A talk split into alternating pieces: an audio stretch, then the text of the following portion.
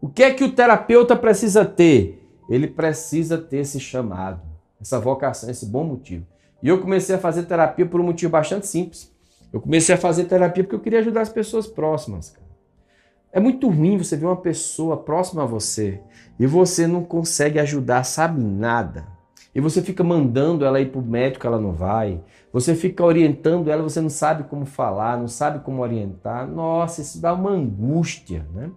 E eu queria ajudar as pessoas próximas a mim. Eu comecei ajudando meu irmão, né? Depois eu fui ajudando os meus amigos, depois ajudando os meus familiares mais próximos. Hoje eu tenho a missão de ajudar o meu filho, que é autista. Né?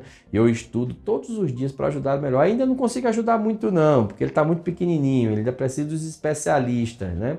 Mas em breve eu seguramente vou estar tá ajudando o meu filho, porque isso vai além de um, de um trabalho, vai além de uma profissão, vai de um chamado, um chamado interno em que você fala para você mesmo, cara, a única coisa que vale a pena nessa vida é quando você vê a gratidão de uma pessoa chegar para você e dizer: Eu parei de fumar é, com suas intervenções, eu emagreci, né?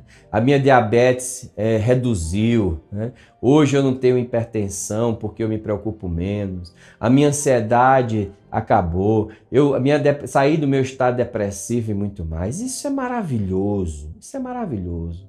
Isso não tem dinheiro que pague, gente. Isso não tem dinheiro que pague para você ter esse reconhecimento. Eu tenho esse reconhecimento todos os dias. De pessoas próximas, familiares, amigos, né? A Karine comentando eu aqui, a Érica também, né?